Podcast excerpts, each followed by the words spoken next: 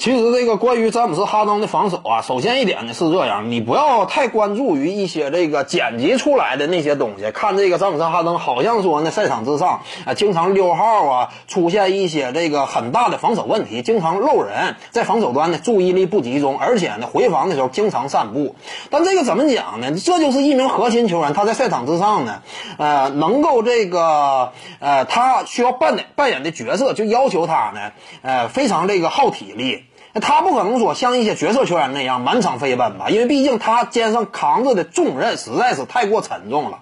因此呢，考虑到这点啊，你就难以避免说他有些回合，哎，特溜一下号，这个是非常正常的。你别说是詹姆斯哈登，就是其他一些顶尖球员，你要是真是用心剪辑的话，你也能剪出来一套啊，就是说，哎，你看他这个防守端如何如何了。你甚至别说是詹姆斯哈登了，就是一些以防守著称的球员，他在赛场之上时刻都精力这个专注嘛，那也是不可能的。你这要是有意挑事儿的话，你照样能挑出来，这是现实。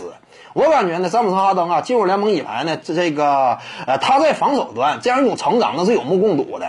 呃，尤其呢，就是他低位小防大这一块我们也看到，之前在季后赛当中面对唐斯的低位背身单打，呃，詹姆斯哈登的下盘非常稳健，小防大可以说呢展现出来了呃非常这个显著的进步。在赛场之上呢，呃，他以这样一种身高和这个进攻端扛着重任的这样一种身份和角色，防守端呢他还愿意付出努力，我感觉这就已经够了。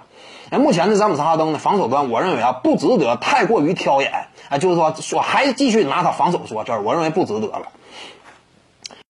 各位观众要是有兴趣呢，可以搜索徐静宇微信公众号，咱们一块儿聊体育。中南体育独到见解就是语说体育，欢迎各位光临指导。